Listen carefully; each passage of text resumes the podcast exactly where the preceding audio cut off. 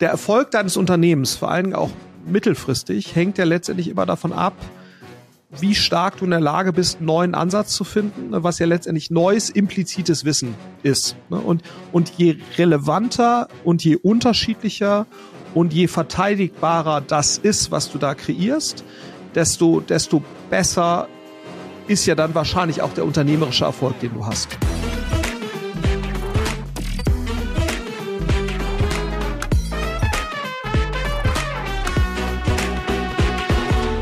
Hallo und herzlich willkommen zu einer neuen Folge Dare to Create, dem Podcast für alle, die mutiger, kreativer und unternehmerischer werden wollen oder es schon sind und sich einfach inspirieren lassen wollen von ganz tollen Persönlichkeiten, schönen Gesprächen und vielen motivierenden Impulsen.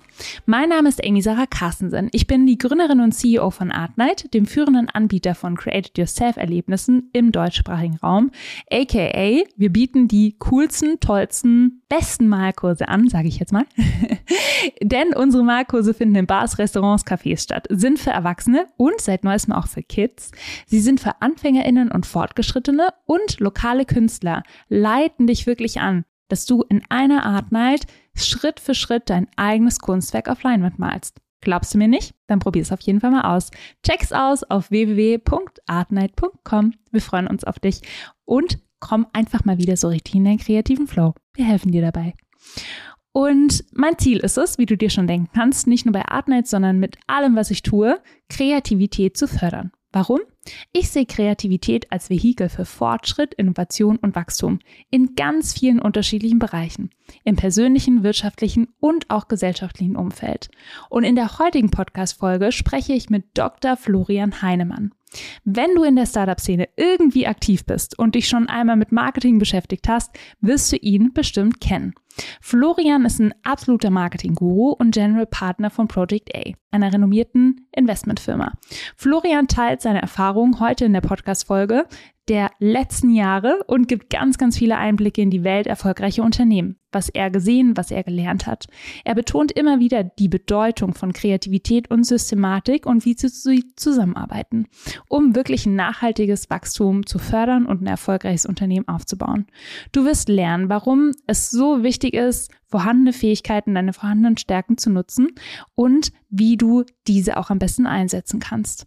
Wir sprechen über Kreativität, Systematik, wir sprechen über Stärken, wir sprechen darüber, wie man aber auch mit Konflikten umgehen kann. Wir sprechen darüber, warum es kreativen Menschen schnell langweilig wird und wie er es eben schafft, auch immer wieder sich neu zu erfinden, neue Dinge zu lernen und er gibt eben auch Einblicke wirklich so in den in die Systematik, wie man sehr gezielt strukturiert Kreativität im Unternehmertum einsetzen kann. Bist du also bereit, dich auf eine Reise voller Kreativität, Unternehmertum und mutiger Schritte zu begeben? Dann freu dich jetzt auf die Folge und unser Gespräch. Das Kunstwerk. Zu Beginn jeder Folge bitte ich meine Gäste ein kleines Kunstwerk zu malen und das habe ich auf Florian gefragt.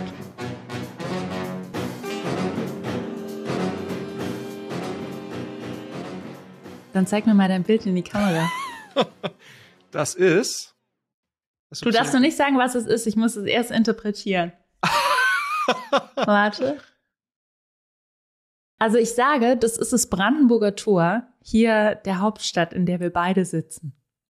Nicht so schlecht, aber es stimmt nicht ganz. Aber, was hast du denn gemalt?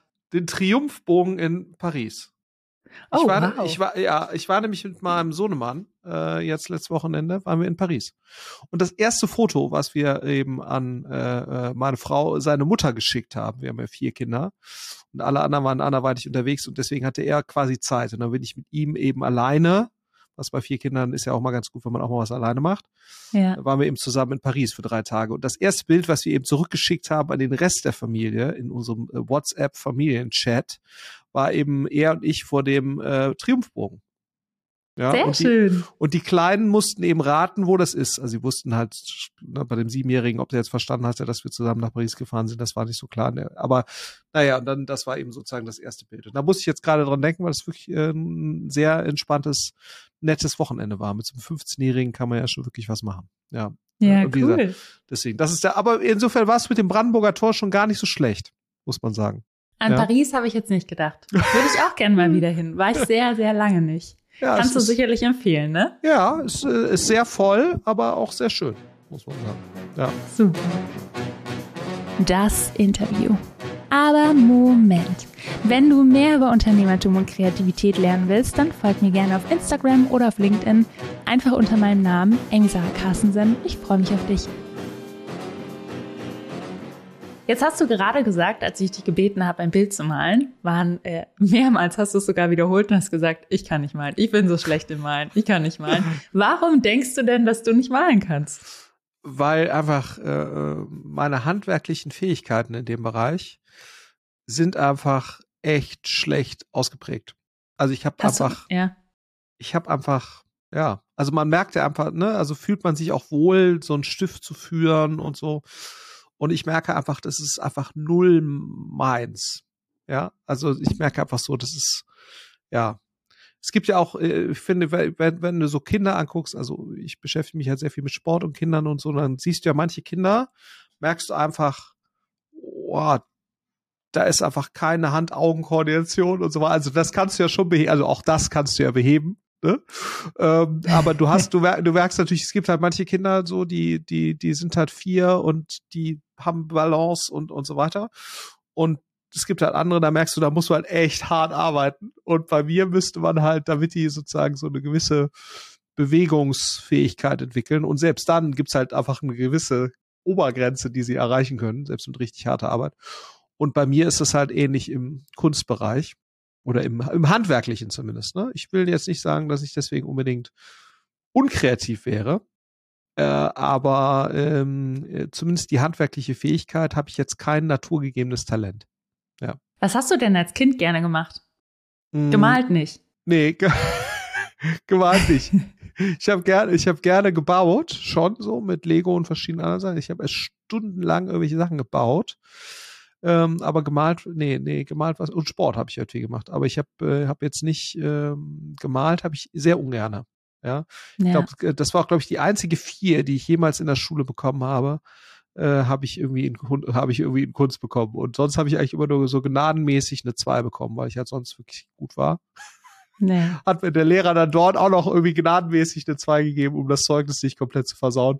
Die war aber völlig die war völlig unverdient, diese zwei. Das muss man wirklich, das muss man wirklich sagen. Ja, ja ach, ich halte auf Noten im Kunstunterricht in der Schule nichts. Ähm, nee, da, da, wir haben ja jetzt so knapp eine Million Menschen, die bisher an der Artnight, also an unseren Malkursen teilgenommen haben. Und da sind ganz, ganz viele Menschen echt traumatisiert von ihren Schulerlebnissen, weil einfach etwas, was sehr subjektiv ist und man nur schlecht bewerten kann. Klar kann man gewisse Maltechniken auch bewerten, aber schon so früh in der Kindheit deine Noten drauf zu knallen, halte ich nichts von.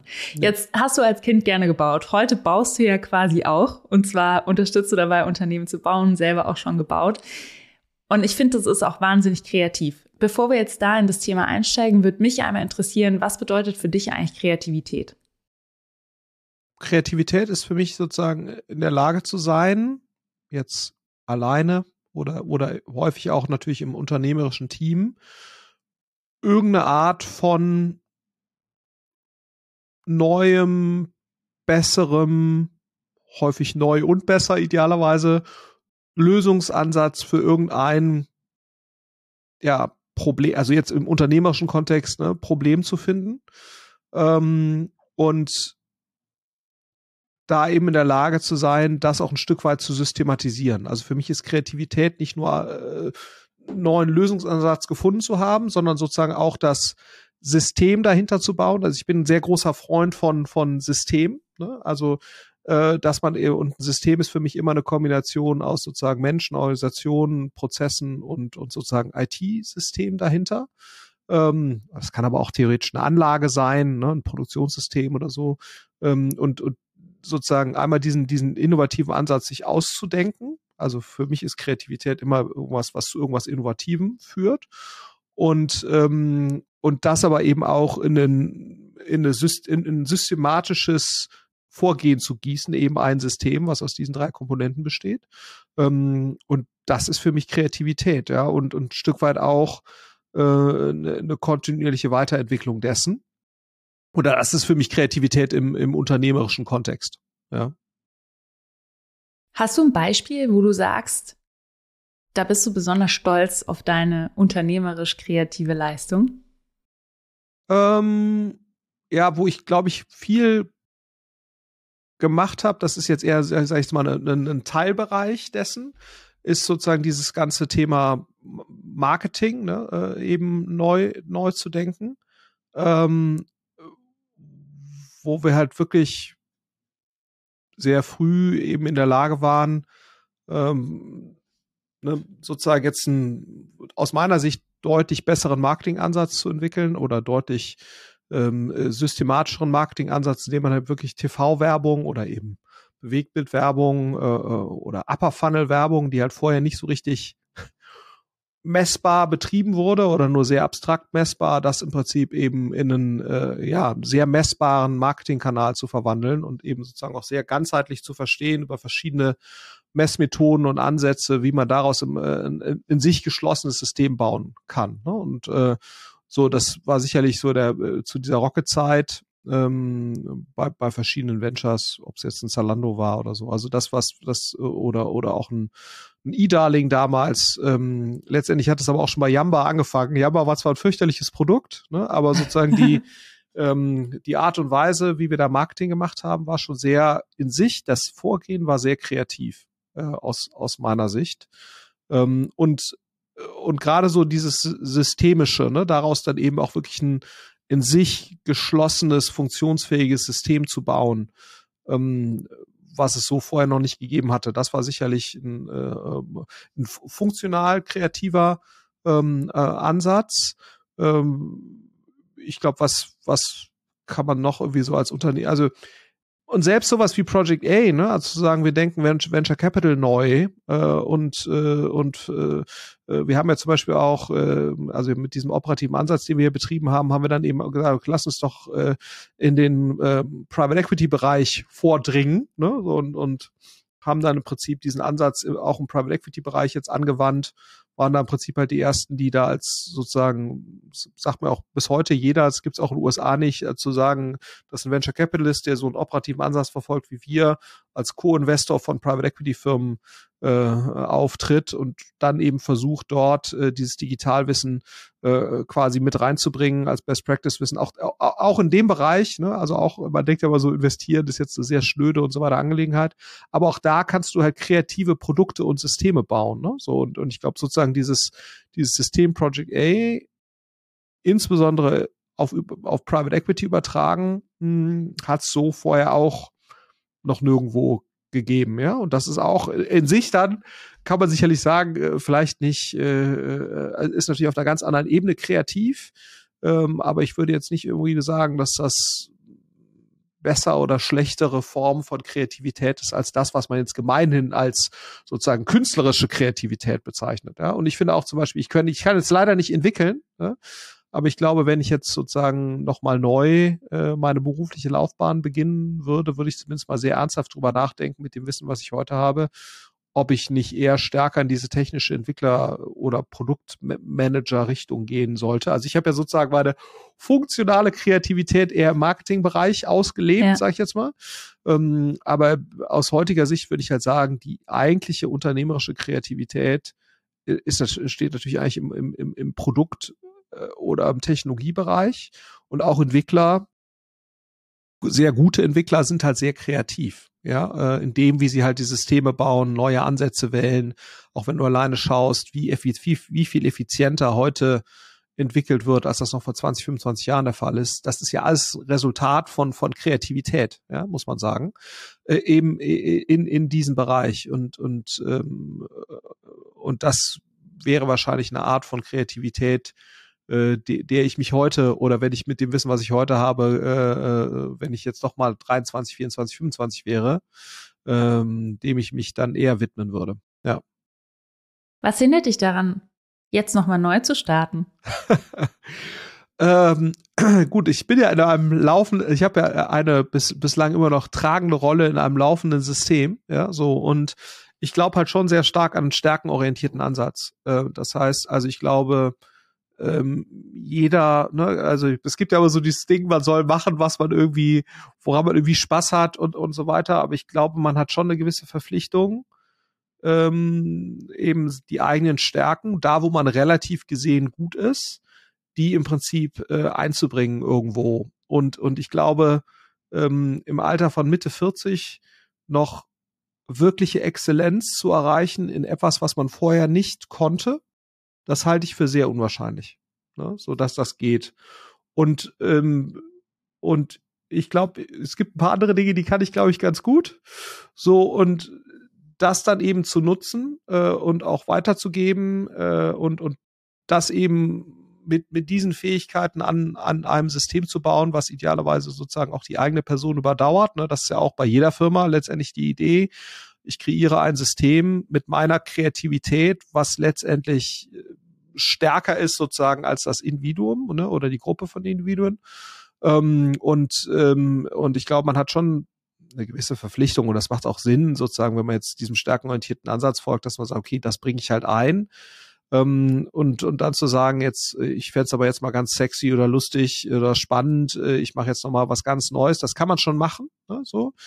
Ähm, aber das ist dann eben eher der Bereich des Hobbys, ja, also wo ich jetzt sage, so ich will jetzt halt noch mal reiten lernen, das kann ich schon tun, ne? Äh, auch wenn ich ja. äh, ähm, äh, oder Golf spielen oder was auch immer oder von mir aus auch malen lernen, ne? das kann ich schon tun, das kann ich schon tun und das ist auch grundsätzlich okay. Ähm, äh, aber ich glaube sozusagen in einem beruflichen Kontext, wenn man sagt, ich habe eigentlich immer einen gewissen Exzellenzanspruch, dann ist das wahrscheinlich fehl am Platz. Ne? Weil ich glaube, Exzellenz bedingt einfach, dass man entweder ein sehr, sehr, sehr ausgeprägtes Talent hat und in der Regel aber auch, dass man einfach sehr früh damit anfängt. Ähm, und, und wie gesagt, ich bin einfach ein Freund von, von diesem stärkenorientierten Ansatz. Und deswegen ja. würde sich, würde sich, würde sich das für mich jetzt falsch anfühlen, wenn ich damit jetzt nochmal beginnen würde. Ja, ähm, ja. Würde ich gerne mal recherchieren. Weißt du, wenn du mit 40 anfängst, ähm, wirklich mit was ganz Neuem und da dann ein gewisses Talent dir aneignest und das übst, vielleicht bist du dann mit, mit 80 da. Wo, das kann, wo du jetzt mit 40 warst, ne? Also das würde ich mal, das würde mich wirklich mal interessieren. Gehört dann wahrscheinlich auch viel Disziplin auch dazu, da dann ja. Exzellenz noch zu erreichen und eben eine ganz andere Denkweise, dass man jetzt nicht irgendwie mit 60, 70 in Rente geht. Wahrscheinlich wird sich dann schon noch lohnen. Es gibt auch andere Länder, ne? Da fangen Menschen wirklich noch sehr spät, auch im Alter an, noch mal was ganz anderes und Neues zu studieren. Und da ist es ganz normal. Ich glaube, wir in Deutschland ähm, haben auch eine Einstellung, dass den Beruf, den wir wählen mit Anfang 20, dass ich das bestmöglich so durch die Karriere durchziehen soll. Obwohl natürlich auch ein Beruf, ähm, ich meine, damals vor 20 Jahren im Marketing zu arbeiten, war sicherlich ganz anders als heute im Marketing zu arbeiten, beziehungsweise ist einfach viel Veränderung da. Fände ich trotzdem mal spannend. Ja, absolut. Aber ich meine, was natürlich nochmal erschwerend hinzukommt, ne, man, ich befinde mich jetzt hier auch, klar, du unterschreibst als, als Venture Capitalist über zehn Jahresverträge oder zwölf Jahresverträge.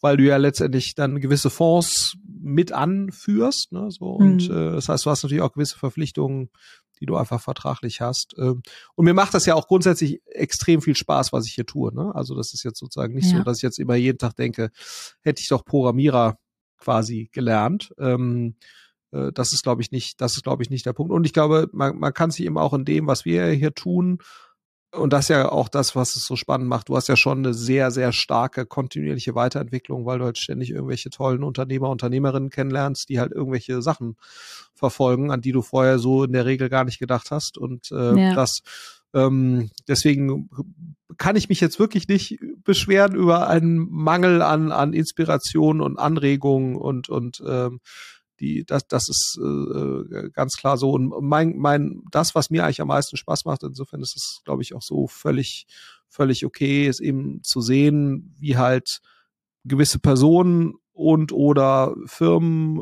äh, Organisationen quasi denen dabei zu helfen, ihr Potenzial zu heben. Das ist ja eigentlich so das, was ich abstrakt gesprochen tue oder tun sollte.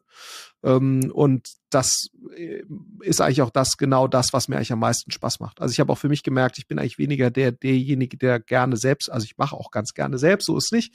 Aber das, was mir eigentlich am meisten Spaß macht, ist eben andere dabei zu begleiten, den für sich möglichst optimalen Ansatz zu finden. So, und das ist eigentlich das, was mein Ding ist. Also ähm, eher jetzt, als zu sagen, ich habe die volle Verantwortung für ein Thema und das verfolge ich jetzt 10, 15 Jahre, macht es mir halt sehr viel Spaß. Klar, das habe ich ein Stück weit mit Project A, aber das, was mir eigentlich am meisten Spaß macht, ist, Personen und oder Firmen eben dabei zu begleiten und, und da eben immer wieder auch neue äh, Reisen quasi da zu beginnen. Und, und das ist eigentlich so, muss man sagen, das, das, was eigentlich mein Ding ist, was ich über die Zeit ja. gemerkt habe. Ja.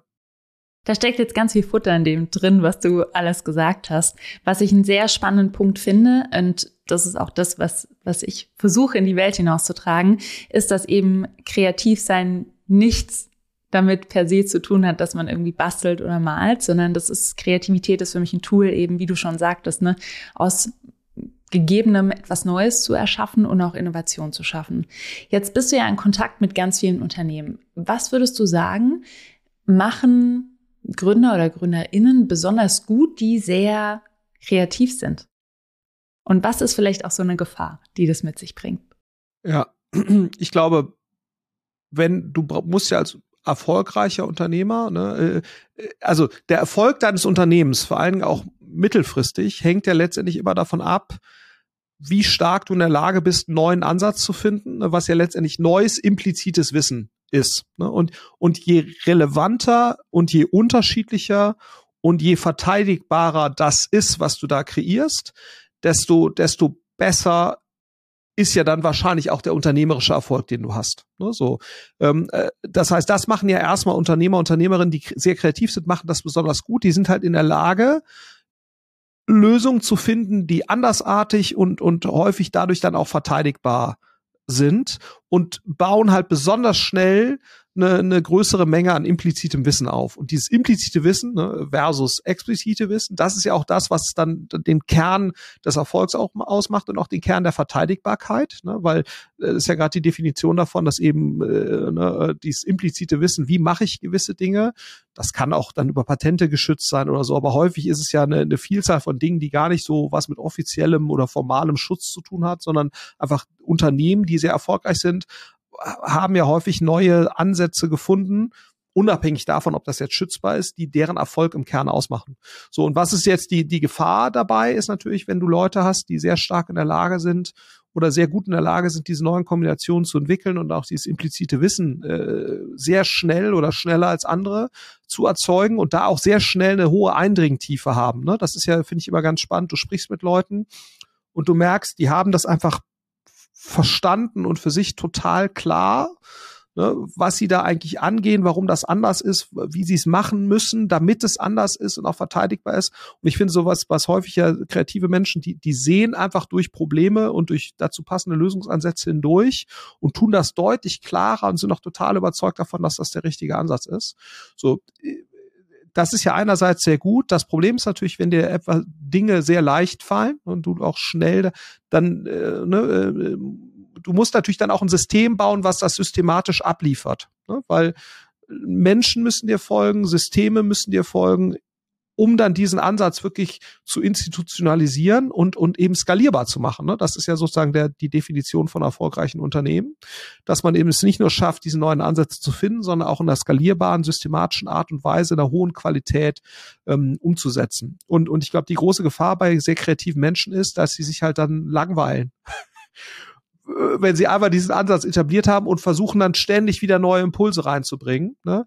Ähm, äh, du, äh, du aber letztendlich natürlich das System in der Stabilität nur in einer gewissen Form weiter verändern kannst. So und ich glaube, ja. wenn du halt zu kreativ bist und zu, äh, dann bist du häufig defokussiert ne? Äh, und und und bringst ständig neue Impulse in das System, äh, das noch gar nicht es geschafft hat, quasi ein gewisses Maß an Exzellenz zu entwickeln, die du aber wiederum brauchst, ne? damit sozusagen Kunden das, was du da machst und lieferst und so weiter, die müssen das gut finden, die müssen das, äh, müssen da eine, eine positive äh, Erfahrung machen. Mhm. Und das bedingt natürlich, dass du halt jemanden hast, der dann auch dafür sorgt, dass dieses System gut funktioniert. So und deswegen äh, brauchst du immer, glaube ich, als sehr kreativer Kopf viele Unternehmer sind ja sehr kreativ, wenn du jetzt auch ein Elon Musk oder ne, auch die ganz großen Unternehmer sind ja häufig sehr, sehr kreativ, aber häufig haben die eben auch Menschen, die dann da im Windschatten mitlaufen, die eben dafür sorgen, äh, dass die Impulse, die die immer wieder reingeben, äh, auch in einer geordneten Art und Weise in so einer Gesamtorganisation, im Gesamtsystem irgendwie auftreffen und diese Veränderungsgeschwindigkeit, die dann dem auch wieder zugemutet wird, dass das in einem verträglichen Maße äh, passiert. Ne? Und auch, dass eben dieser Fokus, das ist ja etwas, was sehr kreative Menschen äh, häufig gar nicht verstehen, wie viel Zeit man dann eigentlich damit verbringen muss, dieses System handwerklich gut zu bauen, ne? äh, weil das eben Leute dann langweilt. Und ich glaube, die Gefahr ist eben immer, wenn du sehr gute Unternehmer hast oder Unternehmerinnen, die dafür keinen Sinn haben. Das ist per se jetzt erstmal nicht schlimm, aber die brauchen dann eben jemanden, der quasi hinter ihnen herkehrt ne? äh, und, und, dafür sorgt, dass das ähm, äh, eben in, in, in, in, einer realistischen Form äh, passiert. Und, und, äh, und das geht, glaube ich, vielen ab, weil auch die Wertschätzung äh, für dieses Hinterherkehren häufig nicht da ist. Ne? Also ich glaube, das Wichtige ist ja, dass du kreative Unternehmer hast, Unternehmerinnen, die aber gleichzeitig ein hohes, also verstehen, was ihre Defizite sind, ne? gerade im Bauen von solchen Systemen und dass das Hinterherkehren und dieses systematische Bauen ähm, dass das eben mindestens genauso wichtig ist, weil ihre Kreativität ohne das, dass das passiert, ich will nicht sagen wertlos ist, äh, aber zumindest mal nicht das Potenzial entfalten kann, ähm, was es eigentlich hätte. Ne? Und das muss man eben sagen, ne? dass, äh, Kreativität bei Innovation ist das ja relativ klar. Eine Innovation ist ja so definiert, nicht nur, dass die Dinge neu sein müssen, sondern auch, dass sie eben einen, gewissen Impact äh, in, in dem Sinne haben müssen, dass sie halt einen gewissen Nutzen äh, entfalten. Und Innovation gibt's eigentlich nur dann auch mit, mit sozusagen dem dahinterstehenden äh, Nutzen und mit den dahinterstehenden Anwendung, mit der dahinterstehenden Anwendungsrelevanz. Und, und das ist bei Kreativität per se jetzt nicht unbedingt so, ne? aber ich glaube, damit Kreativität Nutzen hat, äh, gerade im unternehmerischen Kontext, brauchst du das eben auch. Und, äh, und ich glaube, das ist so ein Stück weit die Gefahr, wenn das halt nicht ausreichend wertgeschätzt oder nicht ausreichend repräsentiert ist. Ja. Mhm. Und noch zu erkennen, ich würde von mir selbst auch behaupten, ich bin schon ein sehr kreativer Mensch. Und es bringt sehr viele Vorteile mit sich, aber es hat auch seine Schattenseiten, wie du gerade meintest, ne, dass man aufpassen muss, dass man nicht über seine eigenen Füße stolpert und dass man eben nicht das ganze System durcheinander bringt, indem man jeden Tag fünf neue Ideen reinpackt. Und was ich für mich erkannt habe, ist genau das, was du gesagt hast. Es braucht einen gewissen Rahmen und es braucht meistens eben auch eine Person, die genau diese Schwäche ähm, von dann eben ausgleicht. Und zum Beispiel ganz oft einfach Nein sagt oder eben auch die guten Ideen ähm, dabei unterstützt, sie eben in ein gewisses System zu bringen. Und ich bin immer ein Fan davon, Testen kann auch relativ chaotisch sein oder eben zu experimentieren, so in den ersten Steps. Und dann, wie du auch gesagt hast, müssen gewisse Dinge einfach skalierbar umgesetzt werden. Und das hat viel mit einfach gutem Handwerk zu tun. Und diese Aufgaben sind oft nicht besonders äh, crazy kreativ oder fancy oder neu, sondern das ist handwerklich einfach dann gut umgesetzt, wenn es dann funktioniert. Ja, und deswegen sind wir auch großer Fan ja. eigentlich von unternehmerischen Teams, ne? Äh, wo du dann eben die eine kreative Person, die dann häufig auch so, so ein bisschen das Alpha-Tierchen ist und, und die, die grobe, großen Linien zeigt, aber du brauchst eben auch jemanden, ähm, der das dann eben nimmt und, und entsprechend äh, umsetzt und auch ein Stück weit vielleicht in der zweiten Reihe steht, ne, aber mindestens eine genauso äh, große Relevanz hat. Und das stellst du eben auch, äh, und das ist ja auch, ne, wenn du verstehst, wie hat Steve Jobs gearbeitet, wie arbeitet jetzt Elon Musk oder so. Da gibt's halt immer auch Leute eben in der zweiten Reihe, die exzellent sind. Ne? Ähm, aber vielleicht eben nicht ganz die Kreativität haben, aber auch nicht ganz das, das Geltungsbedürfnis und nicht ganz das Ego, ne? äh, ähm, aber für, für den Gesamterfolg ähm, äh, eben ähnlich relevant sind. Ja. ja.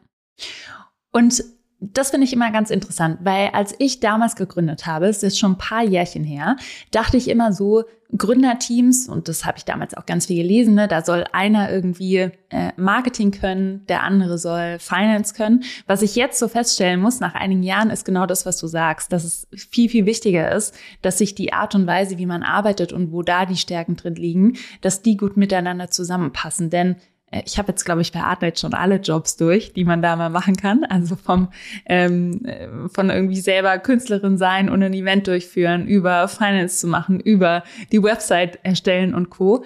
Und das ist was, ähm, was würdest du jetzt jemand raten, der jetzt wirklich ein neues Unternehmen gründen möchte, vielleicht eine Idee hat, vielleicht noch keine Idee hat, aber sagt, ich habe total Lust auf diese unternehmerische Journey, will das mit jemand zusammen machen, wie man das für sich rausfindet, was man für ein Typ ist und wen man vielleicht an seiner Seite braucht. Mhm.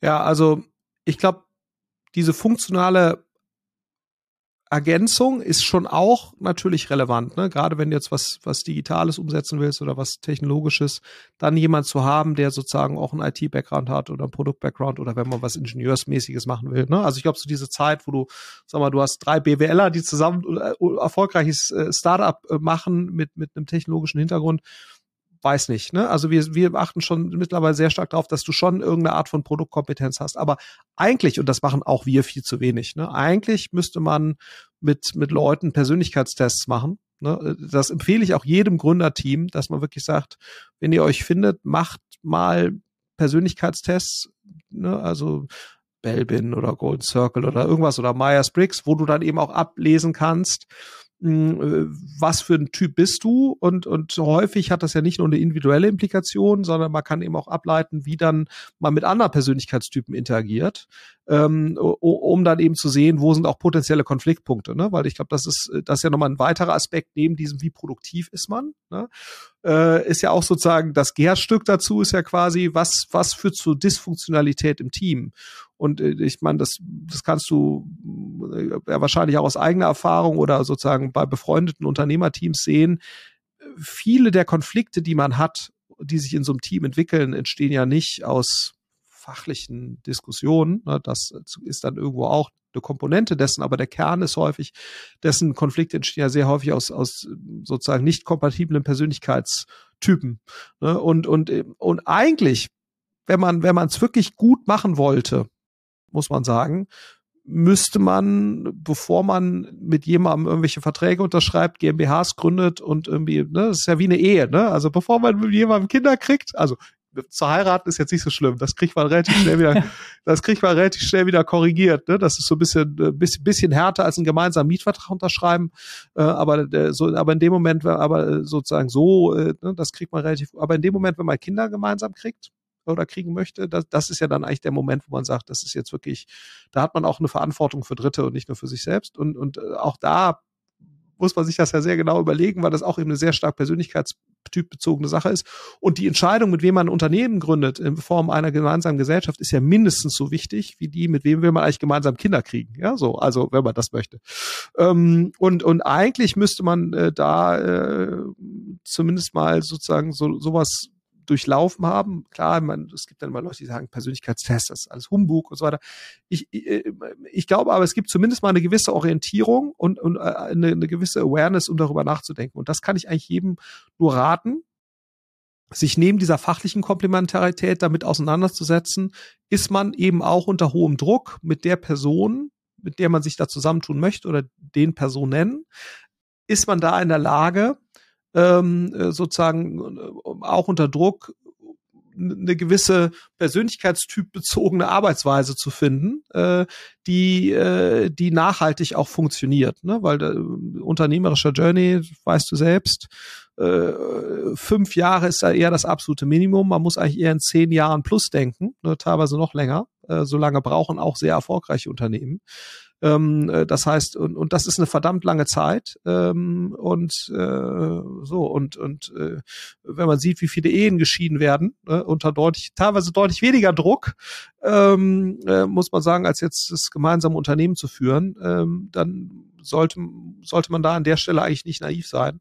Ähm, also insofern, das, das kann ich jedem nur raten. Ne? Wir müssten eigentlich auch äh, das, das machen, bevor wir Investments tätigen, machen wir nicht. Ne? Was, aber du siehst ja häufig so diese Team-Coachings, die basieren ja dann häufig genau auf diesen Themen. Aber das, das macht man dann im Nachhinein, ja. So, da versucht man dann im Nachhinein, macht man dann äh, irgendwelche Assessments mit irgendwelchen Coaches, die einem dann sagen, der Persönlichkeitstyp von der Person ist so und so und von der Person ist so und so. Und da sind mögliche Konfliktpunkte. Ne? Äh, und dann versucht man da im Nachhinein so ein bisschen rumzuschrauben ähm, äh, durch die Awareness, die man dann hat. Äh, aber eigentlich sollte man das natürlich zumindest mal, äh, wenn man das wirklich professionell machen möchte, sollte man das eigentlich mal vorab gemacht haben, ob das eigentlich, äh, ne, weil ich weiß nicht, wie, wie es dir geht, aber meine Beobachtung ist wirklich der Großteil der Konflikte, die dann auch wirklich zum Auseinanderbrechen von Teams führt oder zu einem sehr starken Unterpotenziallaufen von Teams, basiert im Prinzip auf, auf Persönlichkeitstyp äh, basierten oder darauf zurückgehenden Konflikten. Aus meiner, ja. aus meiner Erfahrung. Stimme ich dir zu. Stimme ich dir zu und ich bin auch ein Fan davon, das sehr frühzeitig einmal anzugehen, auch um sich selbst besser kennenzulernen, ähm, um selber zu verstehen, was bin ich eigentlich für ein Streittyp, jetzt ja. also wirklich, was ähm, was passiert, wenn ähm, wirklich eine extreme Drucksituation da ist oder Krise hatten wir jetzt die letzten Jahre viel. Wie agiere ich denn dann? Ähm, was ist mir wichtig? Was sind aber auch meine Stärken? Was sind meine Schwächen? Wie muss ich das ergänzen? Und häufig, wenn das nicht ganz klar ist, auch zwischen, zwischen Gründerpaaren, dann kann es schon passieren, dass es eben aufgrund der Persönlichkeit dann zu Konflikten kommt. Ja. Und ich glaube, was, was mir schon ein paar Mal aufgefallen ist, wenn du halt die Awareness hast, jemand verhält sich jetzt so oder so, nicht weil er böswillig ist oder so, sondern einfach weil das die Persönlichkeitstyp bezogene Vorgehensweise ist. Wenn man das alleine mal für sich verstanden hat, ne? also äh, ich vergleiche das auch häufig so ein bisschen mit Kindererziehung. Wenn du jetzt merkst, ein pubertierender Jugendlicher, ne, den ich jetzt gerade auch zu Hause habe, der verhält sich jetzt ja nicht so, weil er böse ist, ne, sondern das ist einfach Teil des natürlichen Ablagerungsprozesses. So, wenn du das einmal für dich verstanden hast, ist ja deine Herangehensweise an diesen Konflikt eine ganz andere, ne, als wenn du jetzt denkst, was für ein kleines Arschloch. Ne, so, warum ärgert er mich jetzt gerade so? Ne? Das habe ich doch wirklich nicht verdient. Ja, so. Und, und ich meine Wahrnehmung ist schon, wenn ich so Konflikte auch in Teams sehe, dann denkst du, der ist doch völlig klar, dass der sich so verhält. Der ist einfach ein Persönlichkeitstyp. Der meint das nicht böse. Ne? Und ich glaube, was, was viele Leute nicht für sich verstanden haben, ich glaube, es bei vielen zwischenmenschlichen Konflikten ist so wirklich dieses Thema, zu verstehen, was ist wirklich die Motivation von jemandem, warum verhält sich jemand so. Ne? Da wird, es wird sehr häufig nur auf der Ebene agiert, das, was die Person gerade tut, das mag ich nicht. Da wehre ich mich gegen und das führt zum Streit, ohne zu verstehen, mag ich eigentlich die dahinterliegende Motivation nicht, äh, ähm, ne? oder sehe ich jetzt nur die konkrete Ausprägung des Verhaltens und das stört, das triggert mich sozusagen, ja, um auch wieder in den, äh, äh Sprach, den Sprachgebrauch meines meines pubertierenden äh, Erstgeborenen irgendwie zu zu zu benutzen. Ähm, und äh, und ich glaube, so gerade so dieses zu verstehen, was triggert einen und warum tut, warum triggert einen das.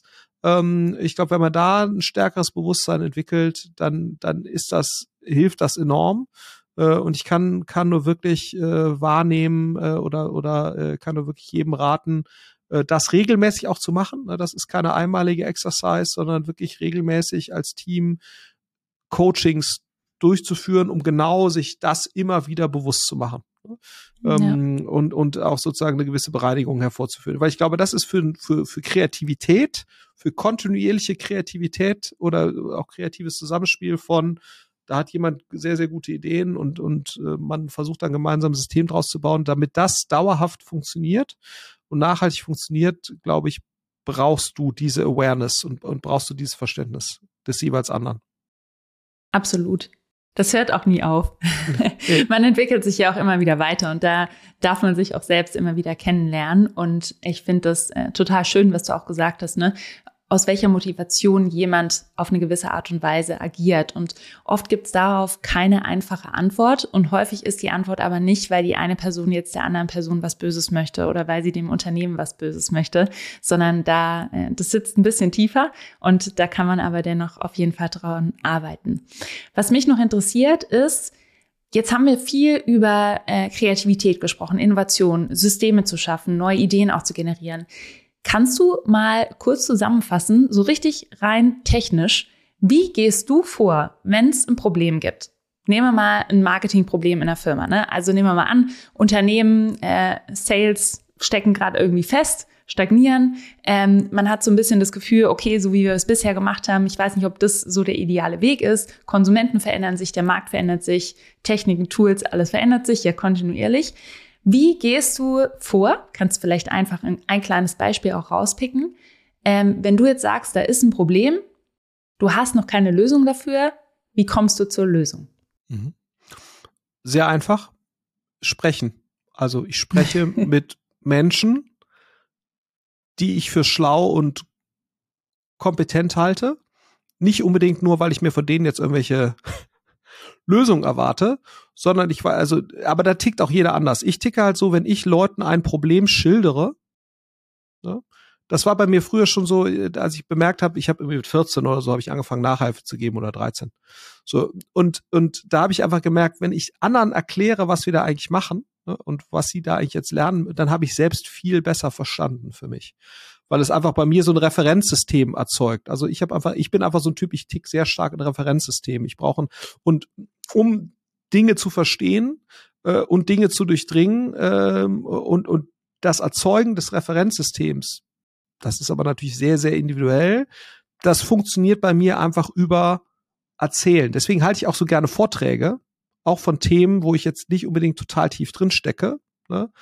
weil mich das zwingt, mir in dem Bereich ein Referenzsystem zu erzeugen. Ja, weil wenn du dich hinstellst, und das ist eben das Schöne, da ich das mittlerweile jetzt auch schon ein paar Mal gemacht habe, habe ich auch keinen Schmerz. Ne? Also ich bin eigentlich immer am besten und, und das muss auch nochmal, wenn ich weiß, ich habe Druck. Das heißt, ich weiß, ich habe am nächsten Tag muss ich da jetzt vor 300 Leuten irgendwas erzählen? So und und ähm, äh, und, und dann eben dieses Referenzsystem sich zuzulegen. Und genauso mache ich es bei solchen Themen auch. Ich rede mit Menschen ähm, und dann macht man vielleicht auch wie ein Brainstorming mit anderen zusammen und und diskutiert es. Ähm, aber ich, mir hilft es zumindest, wenn ich vorher schon mein Referenzsystem für dieses Thema oder für das Problem verbessert habe, durch Gespräche mit anderen. Und, und wie gesagt, nochmal ganz explizit, es ist mindestens genauso wichtig für mich, selbst das darzulegen oder zu erzählen, wie der Input, den ich mir von den Dritten erwarte. Da kommen natürlich auch zum Teil gute Ideen. Aber ich, ähm, äh, das, das will ich gar nicht, ne? Aber es geht jetzt, äh, aber dieses Erzählen des, des Themas oder des Problems ist mindestens genauso wichtig, um, um Lösungsansätze oder Ideen zu triggern bei, bei mir jetzt selbst, äh, äh, wie, wie das, was ich mir als Input vom Dritten erwarte. Hm. Verstehe ich. Das heißt, du, für dich ist es erstmal, und das ist ja auch schon ein Schritt, ne, dass man das Problem in den eigenen Worten so zusammenfasst, dass man in Kommunikation gehen kann und dann gemeinsam Lösungen finden kann. Was passiert jetzt, wenn du dann zum Beispiel, ist jetzt sehr vereinfacht gesagt, aber einen Lösungsansatz hast? Testest du das dann meistens oder bist du dann so überzeugt, das funktioniert? Nee, also ich meine, das ist ja das Schöne in dem Bereich jetzt, wo wir jetzt zumindest mal unterwegs sind. Ne? Du kannst ja eigentlich alles sehr mit, mit recht geringem Aufwand und auch mit sehr schnellem Feedback-Zyklus testen. Das ist ja sozusagen das, das Riesengeschenk, was du als äh, Unternehmer hast oder auch Investor, der sich im digitalen Bereich bewegt, dass die Kosten des Testens oder der Aufwand des Testens, gerade jetzt so in dem Marketing-Kontext, den du jetzt ja gerade beschrieben hast, der ist ja häufig vergleichsweise gering. Ne? Und, und äh, ich versuche eigentlich immer alles, also klar, du willst keine schwachsinnigen Sachen testen, aber ähm, alles, was nicht auf den ersten Blick komplett schwachsinnig ist, sollte man eigentlich ausprobieren. Ja?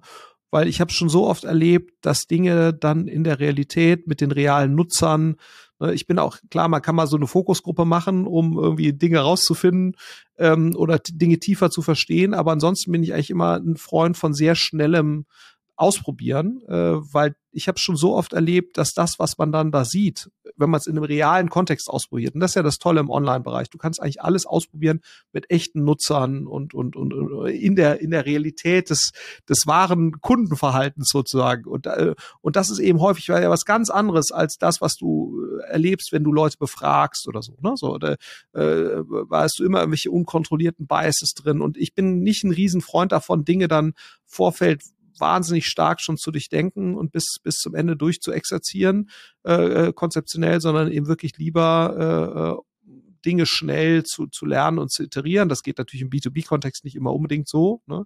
äh, weil du da natürlich einfach ein gewisses Maß an Qualität hast und, und, und sozusagen was, was erforderlich ist. Aber ähm, ich glaube, wenn, wenn man den Kontext hat, dass man Dinge ausprobieren kann, ohne zu großen Schaden anzurichten, das ist, ist ja sehr, sehr häufig der Fall, dann bin ich eher der Freund von einem schnelleren Testen. Hm. Und wann hörst du wieder auf damit? Hm, das ist auch nochmal ganz wichtig. Großes, große Unterscheidung dort ist ja, wenn nicht das rauskommt, was du da dir erwartet oder erhofft hast. Du hast ja immer irgendeine Hypothese. Jeder Test sollte ja eine Hypothese äh, idealerweise testen. Und, und das Wichtige ist ja dann die Unterscheidung, wenn, wenn du dann das nicht rausbekommst, was du gedacht hast. Liegt das daran, dass deine Hypothese falsch war? Also hast du sozusagen systematischen Fehler oder hast du einfach den Test scheiße aufgesetzt? So. Und, und ich glaube, das für sich zu unterscheiden, und das ist ehrlicherweise auch bei Investmententscheidungen, ne? Also ähm, äh, du, du investierst in eine Firma und das basiert auf in der Regel zwei, drei, vier, fünf Hypothesen. So, mhm. und, und dann eben zu wissen, okay, jetzt ist die nächste Runde 18 Monate später, 24 Monate später oder was auch immer. So, und dann zu sagen, investiere ich jetzt eigentlich weiter oder nicht? Die Firma hat nicht so performt, wie du das gedacht hast oder im Plan stand oder so. Und dann die Unterscheidung zu treffen. Liegt das eigentlich jetzt daran, dass die Hypothesen systematisch falsch waren? Also, dass du einfach eine grundsätzlich grundlegend falsche Annahme hattest? Oder liegt das daran, dass einfach gewisse Dinge handwerklich noch nicht so waren oder ne so? Und, und diese Unterscheidung zu treffen, hast du ein systematisches Problem? Oder, oder anderen Sachverhalt, als du gedacht hast, oder hast, hat einfach irgendwas operativ, handwerklich, äh, ist das nicht so in dem Maß umgesetzt worden? Und das fällt Menschen auch gar nicht so leicht, inklusive mir, da eine sinnvolle Unterscheidung zu treffen. Und das ist eigentlich bei kleinen Tests genauso. Ne? Ähm, äh, und das stelle ich eigentlich immer wieder fest, dass Leute Tests Resultate falsch interpretieren, indem sie halt sagen, das Testresultat ist nicht so, wie ich es gedacht habe. Dann war offenbar die zugrunde liegende, zugrunde liegende Hypothese nicht substanziell. Und sehr häufig würde ich halt sagen, nee, das Testsetup war einfach nicht gut oder die Art und Weise, wie du es getestet hast. Und ich glaube, das zu unterscheiden und dafür ein Gefühl zu kriegen, welche Art von Fehler habe ich jetzt hier eigentlich gerade ähm, und da auch ehrlich zu sich zu sein, weil genauso ist es natürlich auch so, dass, dass Investoren und auch Gründer übrigens ne, oder Gründerinnen machen Dinge weiter, obwohl eigentlich die grundlegende Hypothese ist, ist eigentlich falsifiziert so. Und dann äh, die diese, äh, weil man natürlich immer denkt, man hat immer so das äh, äh das Sunk-Cost-Thema. Du hast jetzt schon so viel investiert und, und Zeit und, und dann willst du, dass es funktioniert. Und das überlagert dann häufig sozusagen die, äh, das, das ehrliche Judgment. Ja. ja. Gibt ja so einen schönen Spruch, ne? Hard Decisions, Soft Life, Soft Decisions, Hard Life. Und ich finde, das ähm, trifft auch in dem Bereich häufig zu. Wir hatten das auch schon in der Vergangenheit oft und ich habe auch schon solche Entscheidungen getroffen, dass man eben denkt, Mensch, das müsste doch eigentlich funktionieren. Die Idee ist so gut, jetzt haben wir so viel äh, Zeit, Geld, Ressourcen da irgendwie reingesteckt und dann eine harte Entscheidung zu treffen und sagen, wir lassen es wieder sein und wir hören auf damit. Diese Entscheidung, wenn wir die Entscheidung getroffen haben in der Vergangenheit, die waren meistens nie falsch. Vor Lustiger, allem, lustigerweise auch bei ja. IT-Systemen so, ne? Also das ist ja sozusagen ja. häufig auch, da sagen die Leute, aber wir haben doch 27,8 Millionen Euro in dieses IT-System investiert. Und dann sagst du, ja gut, aber das war natürlich auf alten Technologien, die für 15 Jahren, ne? also das ist bei jedem etablierten Unternehmen, wo du sagst so, der Wert eines IT-Systems bemisst sich ja nicht daran, was da investiert wurde, sondern was ja. ist vor, vor dem heutigen, aber das fällt Menschen wahnsinnig schwer, ne? zu sagen, ja. eigentlich, eigentlich ist das IT-System wertlos und es ist eigentlich die bessere Entscheidung, es nochmal komplett neu zu machen. Ne? Ja. Ähm, mit, mit Technologien und Ansätzen, die man heute eben verfolgen würde, anstatt äh, da irgendwie, ne? Also das, das ist eines der Kernprobleme von digitaler Transformation, ja, dass man sich eben nicht äh, von alten Dingen verabschieden kann, weil auch keiner Bock dran hat, ne? weil es einfach auch keinen Spaß macht, irgendwelche alten ja. Dinge da noch irgendwie weiter zu quälen, dass sie dann doch irgendwie funktionieren. Äh, ja. Und da glaube ich immer wieder, ne, so der Mensch, eigentlich habe ich so den Eindruck, der Mensch hat grundsätzlich selten Bock auf Veränderung, weil wir einfach psychologisch nicht so gestrickt sind, dass wir die ganze Zeit Veränderungen haben wollen, weil dann unser System wieder durchdreht und denkt, oh Gott, jetzt machen wir wieder was Neues. Ich weiß ja nicht, ob ich in dem Setup jetzt überlebe, so richtig hart gesagt. Es ist aber notwendig, insbesondere im digitalen Umfeld. Ja. Die Mutprobe. Bevor wir dazu kommen, und ich sag dir, das wird spannend und hat was mit Pferden zu tun, ob du es glaubst oder nicht. Tu mir einen Gefallen und bewerte den Dare to Create Podcast jetzt auf Spotify oder Apple Podcasts. Einfach die Sternchen klicken, Bewertung abgeben und damit unterstützt du mich und den Podcast wahnsinnig dabei, etwas mehr Bekanntheit für diese Themen zu schaffen. Sharing is caring. Ich danke dir für deine Bewertung. Ich habe jetzt noch eine letzte Frage an dich.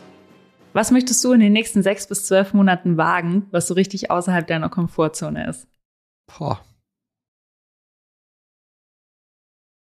Hm.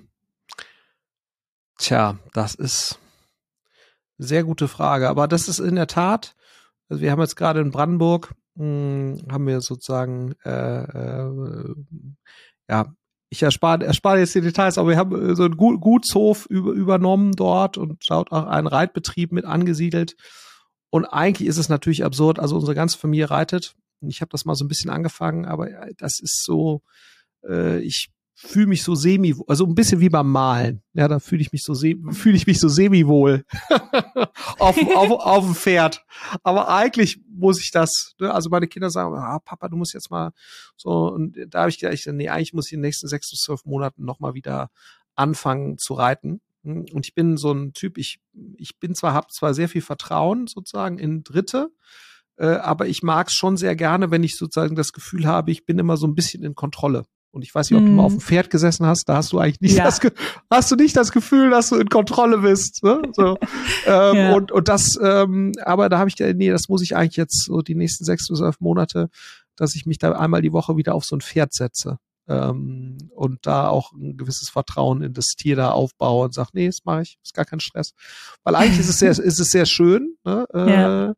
Ähm, aber äh, genau, und sich da zu zwingen und zu sagen, so, das, das, das mache ich jetzt mal. Ähm, und, äh, und zwar wieder regelmäßig. Das, äh, wie meine Kinder äh, und so weiter auch, das wäre eigentlich eine Sache, die müsste ich machen. Ich freue mich schon. Ich freue ja. mich, wenn du es machst. Mach's auf jeden Fall. Ja. Schlimmste, was passieren kann, ist, dass du dann einfach wieder mit aufhörst oder dass man mal runterfällt. Ja gut, das kann schon. Kann. ich höre auf jetzt zu sprechen. Auf jeden Fall ein sehr gutes Vorhaben. Ich ja. freue mich für dich. Ja. Cool. Vielen lieben Dank für deine Insights. Danke, dass du auch deine Gedanken zum Thema Kreativität äh, geteilt hast. Ich finde, insbesondere im unternehmerischen Kontext ist es unglaublich wertvoll und wichtig, um eben auch Innovationen in unserem Land voranzutreiben und auch vielleicht ein bisschen Mut zu machen, dass mehr Menschen es wagen, diesen Schritt zu gehen, selbst zu gründen. Danke dir. Absolut. Und das vielleicht auch nochmal, ne? es ist wirklich spannend. Es sind viel mehr Leute unternehmerisch kreativ oder könnten das sein, als man so auf den ersten Schritt denkt. Das muss man wirklich sagen. Definitiv. Dankeschön. Vielen lieben Dank fürs Zuhören. Ich habe nach unserem Gespräch noch einmal lange darüber nachgedacht und recherchiert, ob man wirklich ab Mitte 40 keine Exzellenz mehr erreichen kann. Ich sage, das kann man sehr wohl. Das Alter allein ist kein Hindernis, um Exzellenz in einem Bereich zu erreichen, wie zahlreiche Beispiele zeigen. Und die habe ich dir jetzt noch mitgebracht.